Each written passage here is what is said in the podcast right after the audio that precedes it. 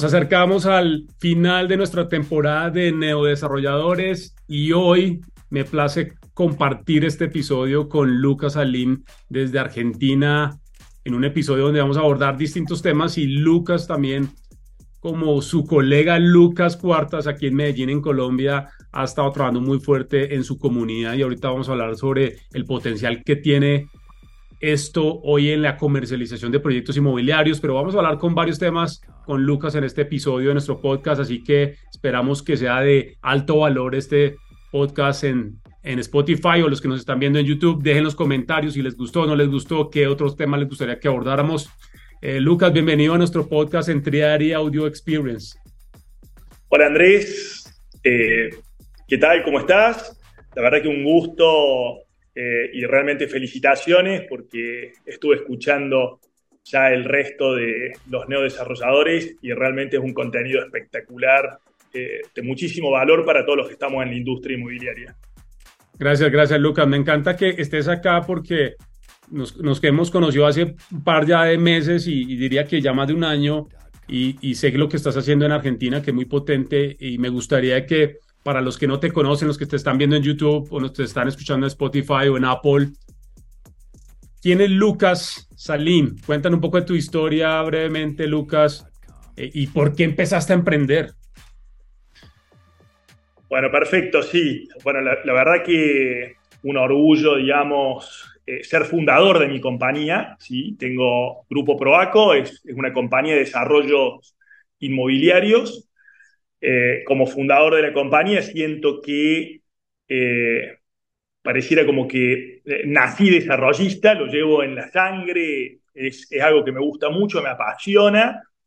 y arranqué haciendo proyectos pequeños que después fueron creciendo y hoy te puedo decir con orgullo que tenemos la compañía de desarrollos en la actualidad que, está desarrollando más metros en Argentina, eh, con proyectos eh, súper desafiantes. Estamos haciendo un proyecto que se llama Docta, por ejemplo, que es prácticamente una ciudad de 600 hectáreas, eh, de las cuales ya hemos desarrollado 200, las primeras 200 hectáreas, o sea, estamos al 30% del proyecto, es un proyecto a 30 años, en donde estamos haciendo una ciudad inteligente, ¿sí? Eh, bajo el concepto de Smart City o de ciudad de 15 minutos, y con todos los desafíos que tiene hacer una ciudad de cero, pero pensada en las próximas generaciones. Así que bueno, claramente lo que estamos hablando ahí es de, eh, más, que un desarrollo inmobiliario, estamos generando una nueva comunidad eh, en donde, bueno, estamos transformando la vida de, nuestros, de nuestros clientes. Eh, le llevamos conectividad a todos los servicios subterráneos, una, una, eh, una ciudad eh, inteligente en todo sentido, sustentable, amigable con, con, la movilidad, con, los nuevos tipos de movilidad, con ciclovías, con, con, con bicisendas, con senderos sustentables. Así, bueno, eso en lo que tiene que ver con nuestro desarrollo, digamos, de tierra, pero también estamos desarrollando proyectos de usos mixtos, que nos parece una, eh, una tendencia en, el mundo y que de a poco se empezó a incorporar en Latinoamérica. Eh, y nosotros eh, en este momento estamos desarrollando el proyecto de usos mixtos en construcción más grande de Argentina, un proyecto que tiene 130 mil metros cubiertos, con un parking para mil autos, con, un, con tres pisos de centro comercial, y tres plantas de centro comercial. Estamos desarrollando a su vez torres de 120 metros de altura que salen de adentro de todo esto, salen para arriba tres torres de 120 metros de altura con casi 900 departamentos eh, y, también tenemos eh, en, el proyecto eh, algunos zócalos corporativos, así que bueno, eh, poniendo mucho foco en lo que son los usos mixtos, que me parece que eh, en todo tipo de escala va a ser el, desarrollo que va a ir moviendo en la industria de, de, real estate los próximos años, por el alto valor y la poca disponibilidad de tierra. Eh, hay que eh, ser muy ingeniosos y, manejar los distintos usos para poder sacar el, mejor provecho a la tierra. Bueno, y por otro lado, también estamos haciendo condominios de lujo, eh, pensados para el ABC1 de, de, nuestra ciudad, de Córdoba, que es la segunda ciudad más importante de Argentina. Nuestra provincia tiene casi 4 millones de habitantes y la ciudad tiene 2 millones. Y bueno, como todas estas ciudades de esta envergadura, eh, el, segmento ABC1 eh, sigue requiriendo proyectos, digamos, de, alto valor agregado, con, con amenities. Y bueno, a, medida después de la pandemia, obviamente los proyectos que surgieron post pandemia eh, empezaron a incorporar algunos amenities que empezamos a valorar mucho más, creo que todos, como, como, como, como son digamos, eh, el, pet friendly, digamos, los proyectos tienen que ser amigables con las mascotas, después de la pandemia pasó a ser los perrijos que escuchamos por ahí, eh, los proyectos estos de condominios que, tenemos muchos solo, sola, divorciado, divorciada. ese, me sirve, ese, me sirve a mí. viudo, viuda. Entonces, eh, bueno, la, verdad que empezamos a incorporar, darle, darle más, más importancia al verde adentro de los proyectos, eh, hacerlos cada vez más sustentables, eh, generar, eh, como te decía, espacios no solamente para la mascota y tener la previsión de que los proyectos cuenten con ascensores exclusivos para mascota, así como tenemos bebederos de agua en, en, los espacios comunes, bebedero para la mascota. Inclusive hemos armado lugares especiales, digamos, con, con espacios dentro de las plazas, así como teníamos las plazas para, para, las personas, ahora tenemos las plazas exclusivas dedicadas para las mascotas también. Así que bueno, eh, trabajando, digamos, como era, estamos en este momento con proyectos aproximadamente por 400.000 metros cubiertos en ejecución. Eh, y en tierra unos 6 millones de metros de desarrollo de tierra. eso hace que eh, tengamos una operación, somos prácticamente una fábrica de lotes, una fábrica de viviendas, eh, y eso nos exigió en una economía compleja como la Argentina tener que avanzar muy fuerte en el proceso de transformación digital de nuestra compañía. Y, bueno, con mucho orgullo, eh, también te, cuento que fuimos en medio de la pandemia, a los 15 días de, estar metidos, encerrados en la pandemia, eh, fuimos la primera compañía que pudo eh, desarrollar el proceso de compra-venta inmobiliaria 100% de manera digital. ¿sí? Esto significa que tenemos digitalizado desde, desde el lead, desde el, desde el primer contacto que tenemos con un cliente hasta la entrega de posesión del inmueble de manera digital, eh, pasando obviamente por el proceso de eh, firma del boleto de compra-venta eh, con, con, con firma obviamente digital, tanto nuestra como de los compradores. Así bueno, eso fue un desafío en su momento que lo desarrollamos gracias a la pandemia y hoy te puedo decir que eh, el 80% de la operación de, Proaco ya está 100% digital. Todavía quedan algunos dinosaurios en el planeta que quieren ir a un escribano, que quieren hacerlo eh, de, manera tradicional, pero de a poco hemos ido llevando y ya el 80% de la operación está digitalizada. Impresionante, Lucas, impresionante. Hay algo que, tocaste varios temas. Vamos a tratar como de, de segmentarlos aquí en nuestro podcast. Y para darle un poco de contexto, yo la primera vez que escuché a Lucas, estuvimos en el evento de 4S en la pandemia de Eldi. Yo te escuché, escuché y dije, este es un tipo visionario, y, te lo digo como, pues como amigo y también como colega en la industria, Lucas, no todos los desarrolladores inmobiliarios en Latinoamérica están pensando así como tú o como eh, Federico en Uruguay o como eh, Felipe en Colombia. No todos están pensando así, todavía estamos pensando en los ladrillos, todavía estamos pensando en, en, en lo artesanal que es la industria. Y te pregunto, Lucas, para ir abordando algunos temas muy, muy puntuales rápidamente, cómo hoy un, em, desarrollador inmobiliario, un emprendedor que está en México o en Chile o en Paraguay o en Brasil o en Estados Unidos, cómo construimos el futuro, cómo construye Lucas ese futuro de Proaco, cómo lo visiona, o sea, cómo tú dices, yo sé que tenemos que hacer esto y si no lo hacemos nos quedamos atrás. Bueno, sí, claro. Eh, eh, vamos a hacer ejemplos así de alto impacto para que todos los desarrolladores inmobiliarios y, en general los quienes están en la industria inmobiliaria eh, lo entienden.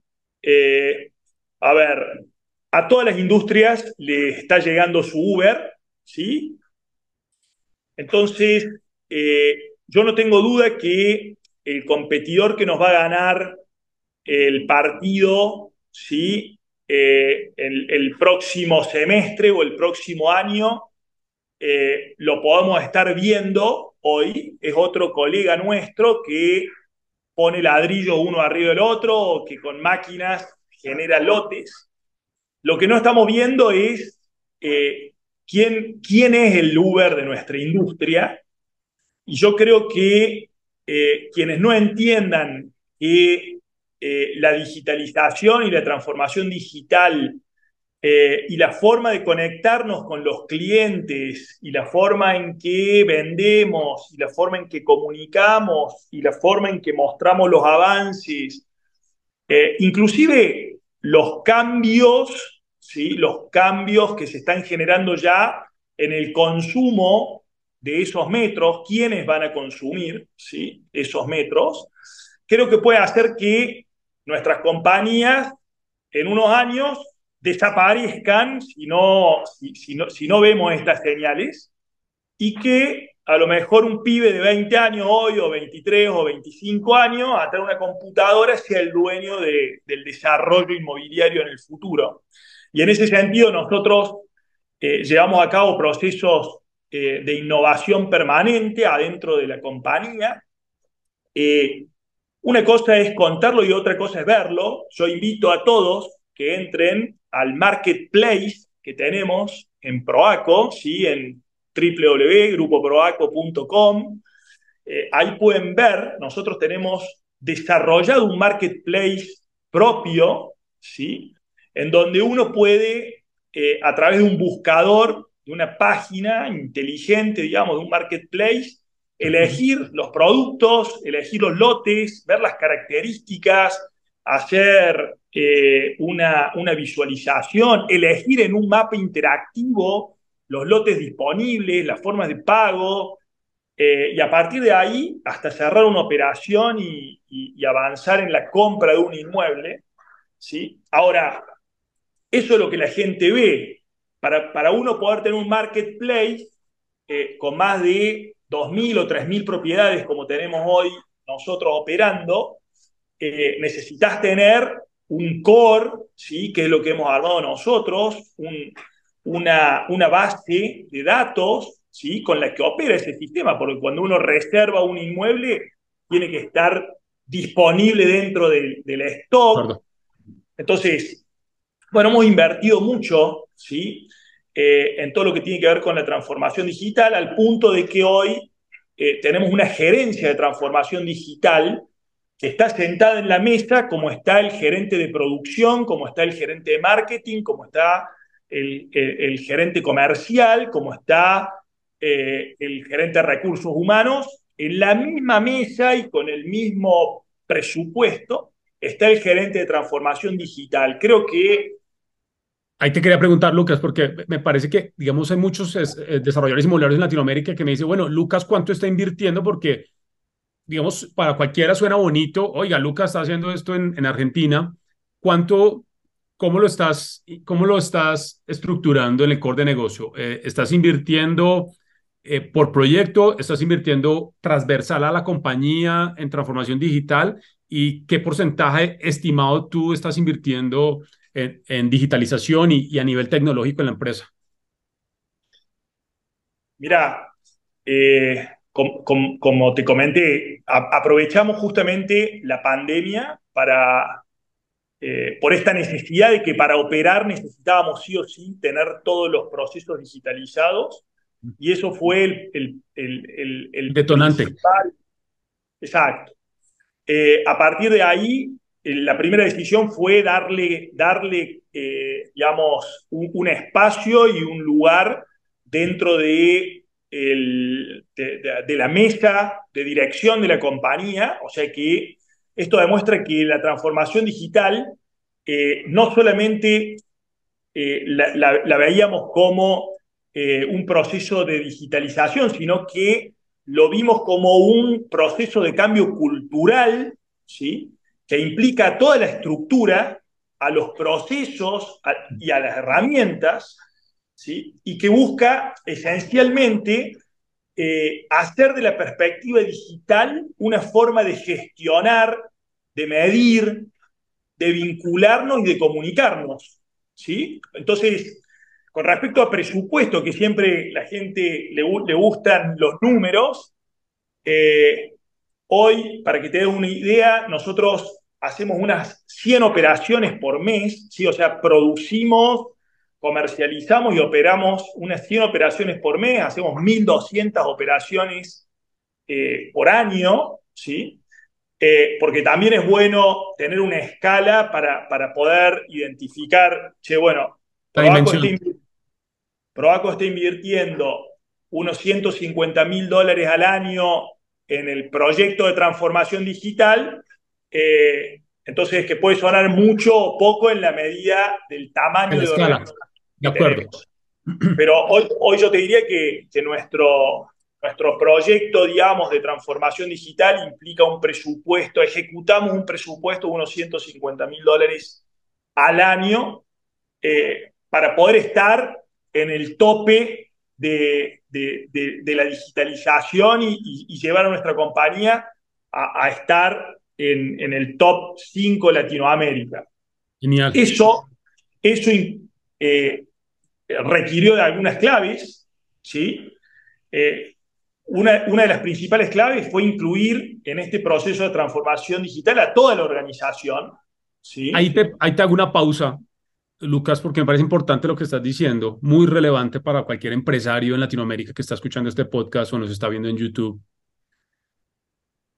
Esto no deben hacer, Lucas, simplemente en crear un área sino desde mi perspectiva, y siempre lo hablo con los colegas en la industria, con, colegas como tú, y cuando los apoyamos en, en, el core de negocios a nivel digital, desde Treari, siempre les digo, esto tiene que nacer de la junta directiva y del CEO, no van a ser simplemente porque el, CEO diga, voy a crear un área de innovación, un área de tecnología o un área de transformación. No, o sea, no ocurre el cambio así en las organizaciones y ya hemos visto en datos de McKinsey, en, en KPMG, en las principales consultoras, que las empresas en el mundo se han gastado más de mil millones de dólares en transformación digital y uno va a ver y no ha pasado nada. Principalmente el, el factor principal por lo que no ha ocurrido nada es porque la cabeza no es un, un must, no es una necesidad para la cabeza y no es una prioridad. Y me encanta que estés contando que tú lo, digamos, desde tu visión, desde tu perspectiva, desde tu dirección, lo escalaste hacia la organización. Por eso te digo, en nuestras claves, eh, la principal fue incluir a toda la organización. La segunda fue poner a los datos como centro ¿sí? de operaciones, nuestro core. ¿sí? Luego, facilitar el trabajo en equipo, ¿sí? Eh, desarrollar nuevos procesos y herramientas revalorizar los procesos actuales desde una óptica digital, ¿sí? Y por último, lograr mayor involucramiento y adopción tecnológica, porque también es cierto que había muchos recursos que no estaban, ¿sí? Eh, con, capacitados para adoptar la tecnología. Y ojo que eso genera también eh, puntos de dolor, porque Por supuesto.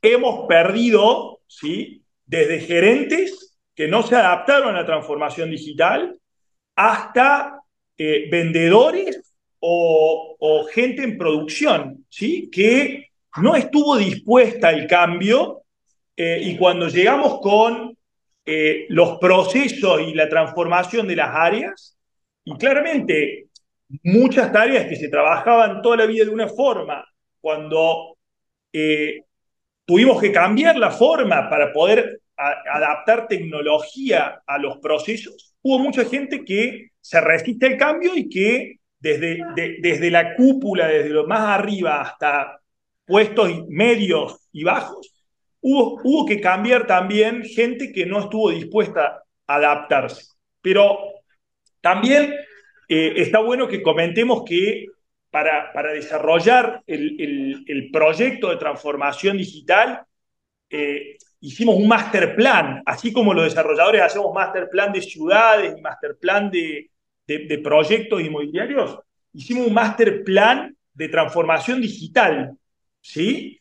En donde eh, no, nos basamos a, través de un modelo que abarcaba diferentes áreas de, trabajo, de trabajo y diferentes programas tácticos, ¿sí? Te cuento algunos, por ejemplo, en lo, en, lo estratégico, desarrollamos un laboratorio de datos que se llama Proaco Lab, ¿sí? Me encanta. Que es, un programa de gobernanza de datos.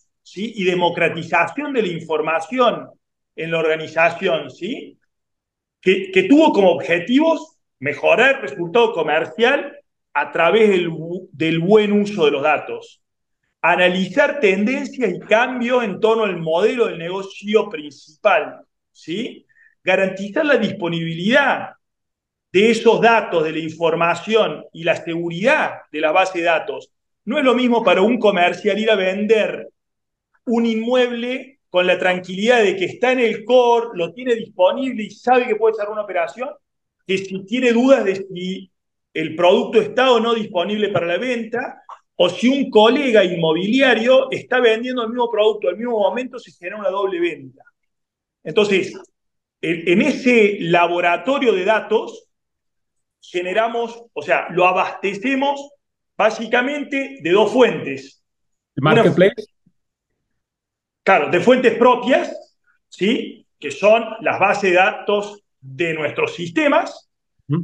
eh, en donde trabajamos todo lo que es información, digamos, propia interna. Pero también tenemos adentro del, del Proaco Lab, de, de, la base de datos, tenemos fuentes de terceros. Entonces, ahí en ese laboratorio de datos analizamos y hacemos análisis de informes sectoriales y de otros portales, en donde analizamos niveles de stock, donde analizamos niveles de venta del mercado en general, ¿sí? Y entonces eso nos permite ir midiendo también nuestra evolución y, y nuestra operación con respecto al mercado en general, ¿no? Y también... Estás volando, estás, volando, estás on fire hoy. Hoy estás on fire en este podcast. O sea, estás dando demasiado valor, pero continúa. No te, no te, no te paro, pero sigue, por favor. No, bueno, a ver, así como generamos el Proaco Lab para, para tener informa mejor información, ¿sí? un laboratorio de datos, mejor información para la toma de decisiones eh, interna, ¿sí? también trabajamos en User Experience, en, la experiencia de usuario, ¿sí? y ahí es donde diseñamos este sitio web, este marketplace, ¿sí? Eh, que en realidad se llama Real Store, ¿sí? Si entras, es, es, es, es un store de productos donde tenemos todo el, toda la, la, la disponibilidad de, de, stock de la empresa y que permite una experiencia usuaria y de compra y de acercamiento a nuestros productos eh, muy pensada desde, el, desde la necesidad del cliente. ¿Sí?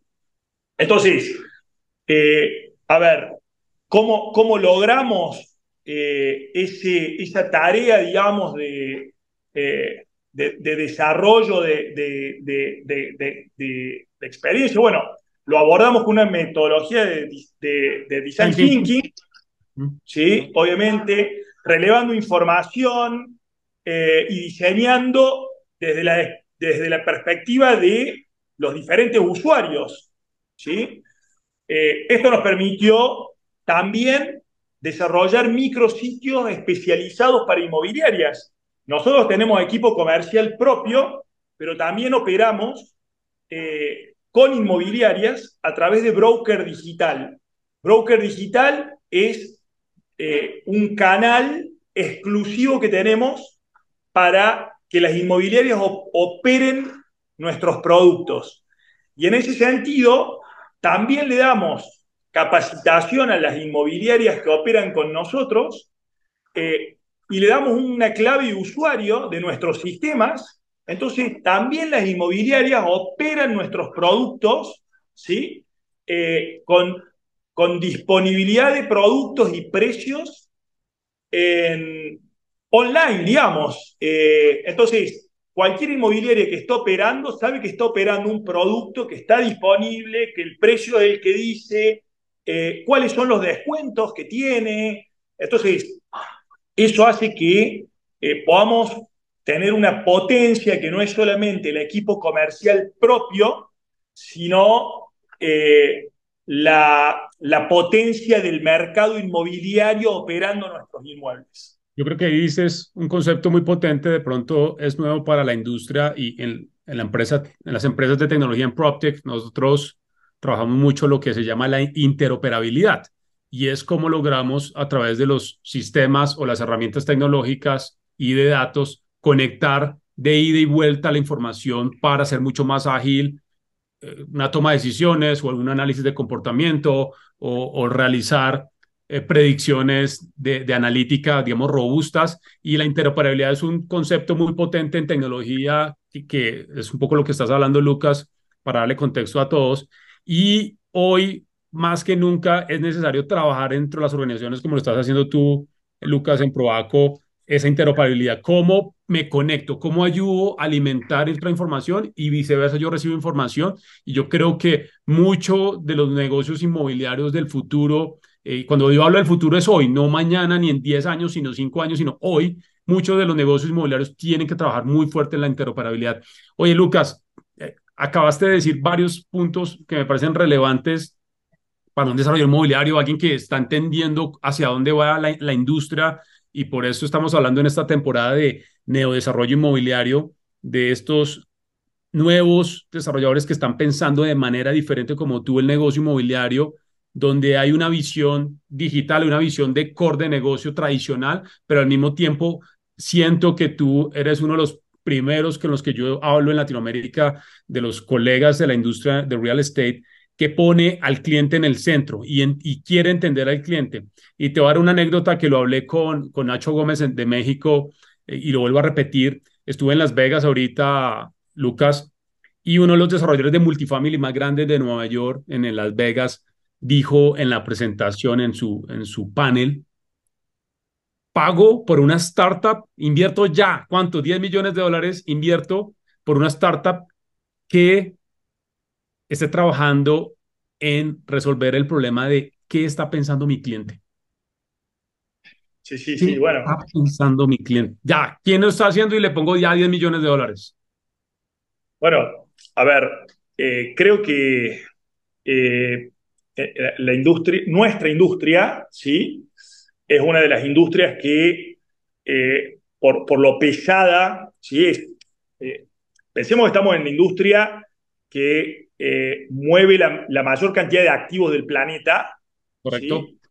Y que la seguimos desarrollando y construyendo de la misma forma los últimos 150 años, ¿sí? por no decir 200 o 300 también, eh, yo creo que quizás el, ah, el método de construcción ¿sí?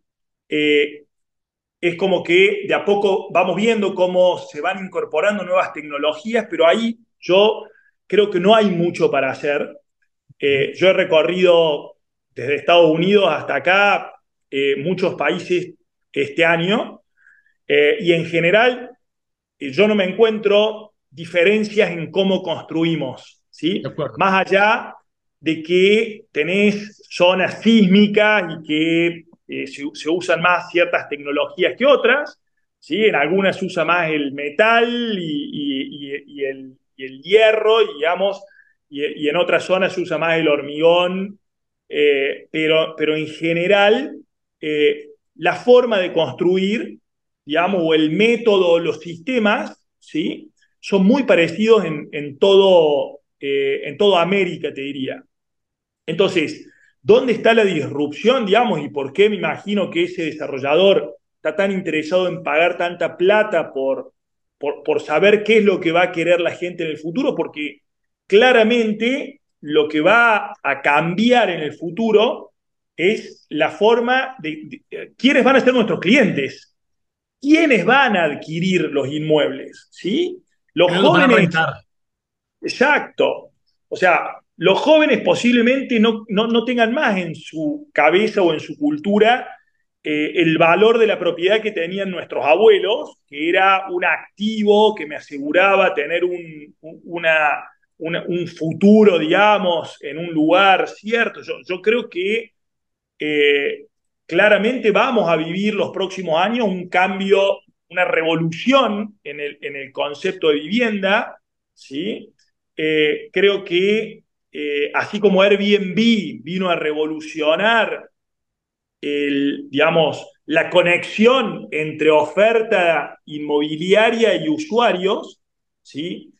yo creo que estamos eh, camino a, la próxima revolución en nuestra industria y que nos está costando mucho eh, a la mayoría de los, eh, de, los desarrolladores en el planeta les está costando muchísimo ver esto. Y, por eso yo te comenté que venimos invirtiendo tanto en este laboratorio de datos en, este laboratorio de tendencias, viendo para dónde va el mercado, qué busca, qué quiere. Claramente, eh, quienes logren eh, desarrollar y entender eh, esto serán los próximos ganadores. y, lo que también me gustaría, digamos, transmitirte es que eh, hay una realidad en todo Latinoamérica. Yo sé que, este contenido lo escucha mucha gente de Latinoamérica. En toda Latinoamérica hay algo que tenemos en común y que se llama déficit habitacional. ¿sí? Faltan miles, por no decirte millones, solo en Argentina. Solo en Argentina faltan cuatro millones de viviendas. ¿sí? Eh, y si eso lo, lo trasladamos a Latinoamérica, deben faltar muchísimas millones más. Entonces, creo que eh, el, mercado es gigante, es monstruoso. Eh, lo que tenemos que ver es cómo hacer para, de alguna manera, resolver el déficit habitacional y ser más eficientes. Yo creo que las aplicaciones o los sistemas o los datos que nos permitan resolver déficit habitacional eh, claramente van a, van a hacer una revolución, Andrés. Así que, nada, ahí dejo algo para que entre todos pensemos. Oye, Lucas, para ir avanzando en nuestro podcast, hoy estamos con, con Lucas Salim de, de Proaco, CEO de Proaco en Argentina. Este podcast es apasionante hablar contigo, Lucas. Es, apasionante hablar contigo porque vamos al mismo ritmo. Eh, un tema que me, que me apasiona y, tú lo sabes, y digamos en la industria de Latinoamérica lo conocen, es las comunidades. Hoy Lucas tiene alrededor de más de, tú me corregirás la cifra, eh, solo en TikTok tienes más de 116 mil seguidores. Eh, en tus otras redes, me imagino que estás en, en, en, en unos números importantes. ¿Por qué Lucas, el CEO de un desarrollador inmobiliario, una desarrolladora inmobiliaria, decide ir al mundo digital. Y abro comillas, esta semana escuché una frase muy potente de Lucas y para los que nos están escuchando. Hoy la economía se mueve donde está la atención. Hoy la economía se mueve donde está la atención. En el caso tuyo, Lucas, ¿por qué tomaste esa decisión? ¿Por qué dijiste, venga, vamos a mostrar, vamos a comunicar diferente, vamos a diferenciar? ¿Por qué tomaste esa decisión? Y, y cuéntanos un poquito de esos insights de, tu comunidad. Bueno, eh, a ver, te cuento. Cuando eh, arranqué Proaco, ¿sí? Ya hace 20 y algo de años, eh, los desarrolladores inmobiliarios grandes de, mi ciudad eran muy grandes, eran grupos empresarios de muchos años, de 40, 50 años, empresas muy consolidadas, eh, y yo pensaba, ¿cómo voy a hacer para ocupar algún pedacito de espacio de mercado en un mercado súper maduro con gigantes operando? Eh, y cuando empezamos la nota, yo te dije que hoy somos top 5 de Argentina. Me animaría a decir que si sumamos venta de los últimos 5 años, somos número uno. Eh, y entonces, digo, ¿Cómo, llegamos a eso en 20 años? Y bueno, es que tuve la suerte de ser parte de una generación eh, que tuvo las primeras páginas web, ¿sí? O sea, eh, mi compañía, Proaco, tuvo, fue la primera desarrollista, siendo una empresa así chiquitita, fue la primera en tener una página web. Y también fue la primera en invertir en un banner, ¿sí? Mm en un banner, en un medio de comunicación, que era una prueba que estaba haciendo un medio de comunicación de nuestra ciudad, y yo aposté, invertí en un banner y tuve que pedir que me lo bajen, ¿sí? Porque me llegaban miles de consultas por las casitas que yo había publicado y no tenía cómo atender ese volumen de consultas, ¿sí? Estamos hablando en un momento en donde yo vendía 20 o 30 unidades por año, y de golpe hago un banner, y como era el único que tenía un banner en toda Argentina, me llegaban consultas por esas casitas de todo el planeta. Eh, y vendí mi primera casa por internet en el año 2007 con un banner a un argentino que vivía en España que me dio en un banner. Y entonces ahí me di cuenta que en realidad en una página web nadie podía dimensionar cuál era el tamaño de mi compañía. Y entonces mi compañía era la más grande en ese momento que podía ver la gente, porque el resto de las empresas seguía pensando que el negocio seguía siendo tradicional y que la venta de, ventas que la venta inmobiliaria se hacía boca en boca con un familiar, con un inversor amigo. Y bueno, y yo entendí que el mejor negocio está en venderle al mercado, no a los inversores, porque los inversores quieren ganar plata, mucha, en cambio, el consumidor quiere una solución, ¿sí? Entonces está dispuesto a pagar un poco más. Entonces, nada, siempre por eso también pusimos como centro al cliente, porque nosotros nos apalancamos mucho de los clientes, no de los inversores ni de los bancos. Los bancos en Argentina no existen. El tamaño de proyectos nuestros, eh, con el concepto viejo, histórico, arcaico que tiene el sistema financiero, ¿sí? De medir a las compañías eh, llega siempre tarde. Entonces, cuando, cuando el banco viene y me ofrece eh, financiarme un proyecto mirando los números del año pasado, una compañía que crece al ritmo de la nuestra, eh, cuando vos mirás los números del pasado, ¿sí? quedó obsoleto, quedó viejo. Entonces, si vos me venías a prestar fondos en base a mi número del pasado es, no me sirven. O sea, porque yo opero en el mercado mucho más de lo que me ofrece un banco.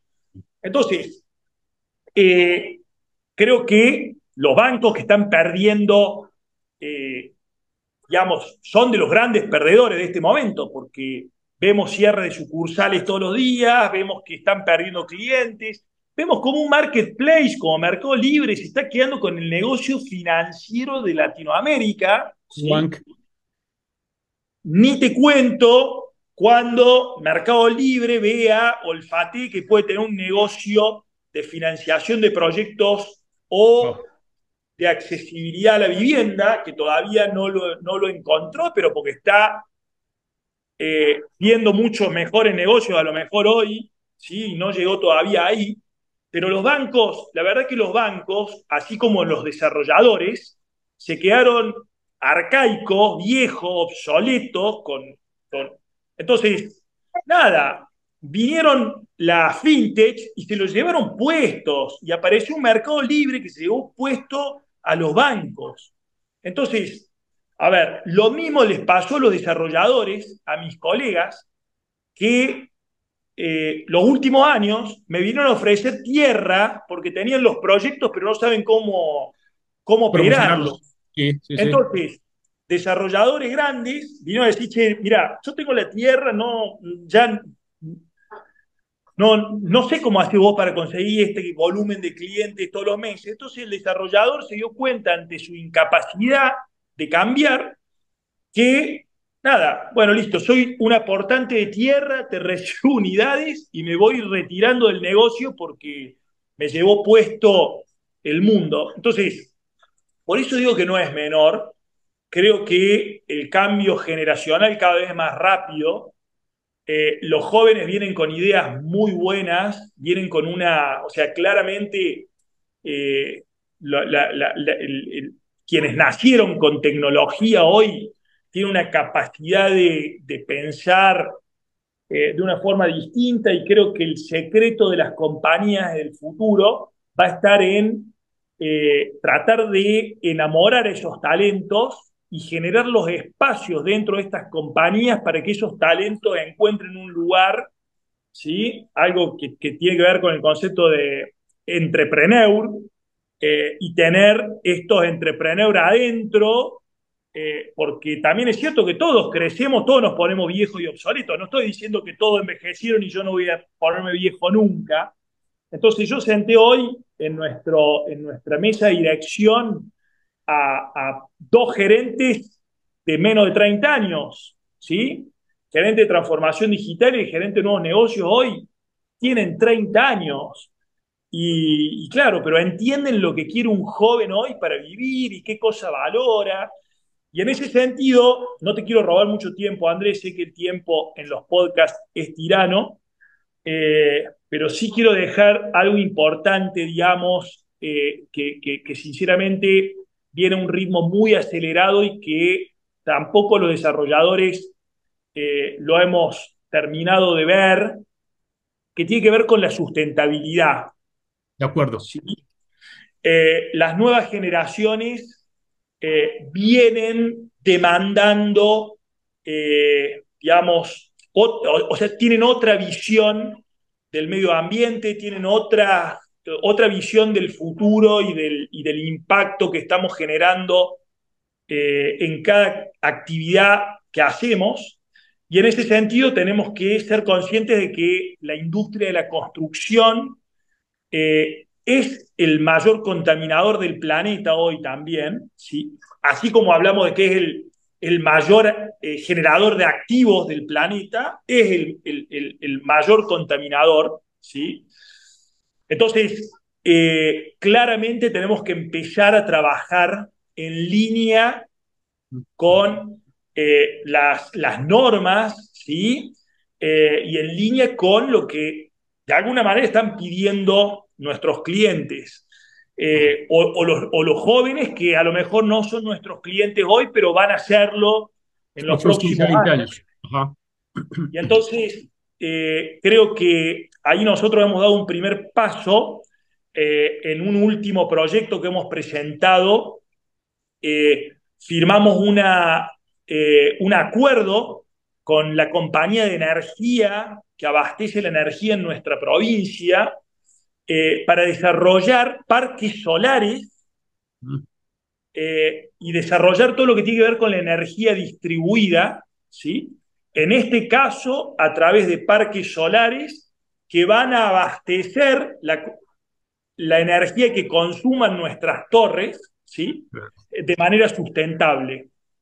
Eh, entonces, esto nosotros fuimos los primeros en nuestra ciudad eh, en firmar eh, este convenio esto se hizo para toda la provincia, pero de alguna manera eh, en conjunto con otra compañía, con otro colega, ¿sí? fuimos los primeros en, invertir en este primer parque solar de la industria del real estate, de alguna manera para ser un caso testigo, digamos, de, cómo podemos de alguna manera empezar a colaborar también quienes hacemos desarrollos eh, con las nuevas, eh, digamos, políticas de sustentabilidad y toda la firma también de, de metas que nos hemos comprometido los países a cumplir, pero claramente si los que estamos eh, operando no nos alineamos con esas metas, va a ser muy difícil que los países lleguen a cumplir con las metas eh, que, nos hemos, de descarbonización que nos hemos comprometido. Así que bueno, nada, dejo, dejo eso, digamos, que me interesa transmitir que eh, el, que tenemos que poner, así como hablé mucho y puse mucho foco en la transformación digital, hoy te diría que estamos empezando a poner el foco de la sustentabilidad a la misma altura eh, y estamos mirando con la misma preocupación y ya estamos haciendo acciones de colaboración con proveedores que están alineados ¿sí?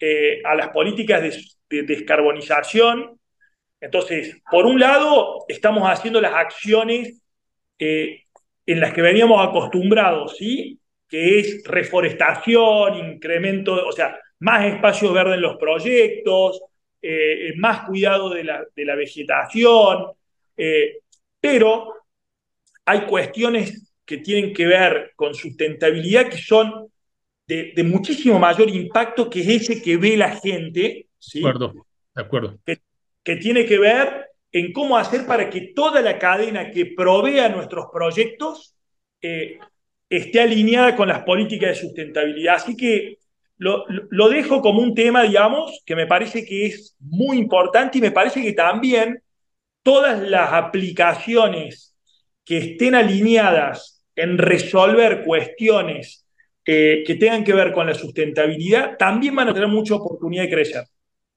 Sin duda, concuerdo contigo, Lucas. Es una. el otro año, vamos, el primer trimestre, vamos a lanzar una temporada sola de ESG y descarbonización de activos en real estate. Creemos en eso. De hecho, aquí como manera de insight en el podcast, eh, estamos ayudando el soft landing de una startup eh, de Europa que va a entrar en Latinoamérica y quiere empezar a, a, visibilizarse con los corporativos, con las fibras en México, con algunos fondos inmobiliarios en Latinoamérica, pero para ellos la mejor manera de comunicar es empezando a educar también a la industria, a los fondos de los desarrolladores inmobiliarios que necesitan alguna herramienta en alguna de esa cadena, en alguna parte de la cadena de valor, ya sea de real estate o de la construcción. Lucas, para ir cerrando, e, ese, punto que tocas, creo que nuevamente lo hablamos con Federico en, en, el primer eh, eh, podcast de nuestra temporada, lo hemos venido hablando con algunos, es un must. Eso no es como que eso no me va a tocar a mí, a mí no me hablen de eso, eso baja mi utilidad de mi negocio. Esto ya está pasando en Nueva York, hay leyes en, Europa, hay leyes en Estados Unidos donde un desarrollo inmobiliario no va a poder desarrollar un parque industrial o, un, o un edificio de oficinas o cualquier activo inmobiliario si no cumple con la, la regulación de la ciudad o de los países. Lucas, una pregunta muy rápido para ir cerrando nuestro podcast. Lucas, ¿cómo te gustaría ser recordado? Bueno, en, realidad, eh, a ver, en, el futuro me, gustaría que eh, nuestros proyectos hayan colaborado a, tener eh, una ciudad mucho más linda, mucho más desarrollada, mucho más inteligente, mucho más sustentable, eh, que, nuestro accionar eh, de alguna manera contagie a nuestros colegas y en el futuro potencie a, lo que viene, ¿sí? a generar herramientas que hayan dado soluciones habitacionales a muchísima más gente. Creo que eh, eso eh, eh, es algo que, realmente me dejaría muy contento. Hace unos años, eh, en una entrevista, dije que mi sueño era eh, generar vivienda o accesibilidad de vivienda para la clase media. hoy, ya un par de años después, y habiéndole dado la posibilidad de acceso a miles de, familias, creo que es ampliar ese propósito, a que eh, las acciones que generemos desde Proaco eh, generen huella y permitan eh, dar mayor accesibilidad todavía a, a, mayor cantidad de gente, no solamente en Argentina, sino en toda Latinoamérica. Así que hoy amplío ese propósito de Argentina al resto de Latinoamérica y ojalá que en unos años sea el mundo. ¿Cuál es el mejor consejo que te han dado? Nada, que, como en la vida y en los negocios, eh, la perseverancia es fundamental. O sea, creo que eh, así como hablé de transformación digital, de crecimiento exponencial, de, ser rápidos en la toma de decisiones, eh, también me gusta, me gusta transmitir que, que ser perseverante es clave para, para poder lograr los objetivos en el largo plazo. ¿Y el peor consejo que te han dado? Eh, no, no, no podría decir que, que, me han dado malos consejos. Creo que la capacidad del emprendedor es eh, tratar de escuchar mucho eh, a, a, todos entender que hay muchísimas visiones distintas, no solo, solo la de uno, eh, y creo que eh, el, más inteligente es el que tiene la, mejor capacidad de, adaptarse a, a, las nuevas circunstancias que se nos presentan, o sea, estamos en un mundo en donde lo único cierto es que todo va a cambiar y muy rápido, Así que la clave en el futuro es la capacidad de adaptación que tengan nuestras compañías. Si hay un emprendedor que te está escuchando en México, en Chile, en Panamá, en Miami, en Argentina, en Colombia, ¿cuál sería el consejo que le darías? Que miren, que copien, o sea que eh, primero, antes de ponerse a inventar, eh, vean qué hay disponible, porque eh, en general eh, hoy tenemos muchísimo más accesibilidad la información, desde ChatGPT a eh, esta forma de comunicarnos. Yo, disfruto muchísimo tu podcast, porque hay pocos dentro de la industria de real estate. Entonces, me, parece que el hecho de consumir contenido de calidad, yo lo disfruto cuando salgo a entrenar en bicicleta, voy con mis AirPods y, voy escuchando consejos de otros colegas y experiencias. Creo que hoy la tecnología nos acerca, nos arrima, nos, nos abre la información. La información no es más un valor. Eh, por eso yo invito que miren, que chusmen todo lo que hacemos nosotros, que saquen todas las ideas y si tienen dudas, quedamos a disposición para, para compartirlas, porque te vuelvo a repetir, el propósito de nuestra compañía hoy es tratar de que Latinoamérica resuelva este grave déficit habitacional que tiene. Así que me parece que todo lo que nosotros podamos aportar y cada granito de arena que podamos aportar para que colegas nuestros en toda Latinoamérica puedan crecer más y mejor, bienvenido sea. Bueno, hoy con Lucas Salín, CEO de Probar con el penúltimo episodio de nuestra temporada de neodesarrollo inmobiliario. Lucas, gracias por tu insights muy potentes. Nuevamente, yo creo que los que están escuchando este podcast se quedaron hasta el final con todo lo que aportaste de valor los, a los oyentes, a nuestra audiencia en Latinoamérica y en el mundo. Muy poderoso. Creo que les trabajaste muy fuerte la mente hoy a, los que escucharon este podcast. No sé si quieres cerrar con algo, Lucas, el podcast. Nada, felicitarte a vos por, por esta temporada de No Desarrolladores. Eh, felicitar a todos los colegas también que se sumaron a contar eh, abiertamente sus experiencias. que la verdad que eh, en el compartir información seguramente vamos a encontrar mejores soluciones para, para tener un mundo mucho mejor para nuestros hijos y para las próximas generaciones, que creo que es lo que todos los que tenemos hijos queremos, Andrés. Así que nada, felicitarte a vos en el cierre y un abrazo a todos los colegas de Latinoamérica que estoy a disposición. Nos vemos en el último episodio de nuestra temporada sobre desarrolladores inmobiliarios. No se pierdan el último episodio y dejen los comentarios si quieren hacerle preguntas a Lucas en YouTube o en Spotify. Les vamos a dejar en la descripción del podcast contacto de Lucas en LinkedIn a los que lo quieran preguntar y toda la información de Proaco. Vamos a mostrar algunos elementos de, de, los proyectos de Lucas en el podcast. Entonces, invitamos a que compartan este podcast con más colegas de la industria, con más desarrolladores, con emprendedores, que estoy seguro que les va a agregar mucho valor. Nos vemos en el siguiente. Bye.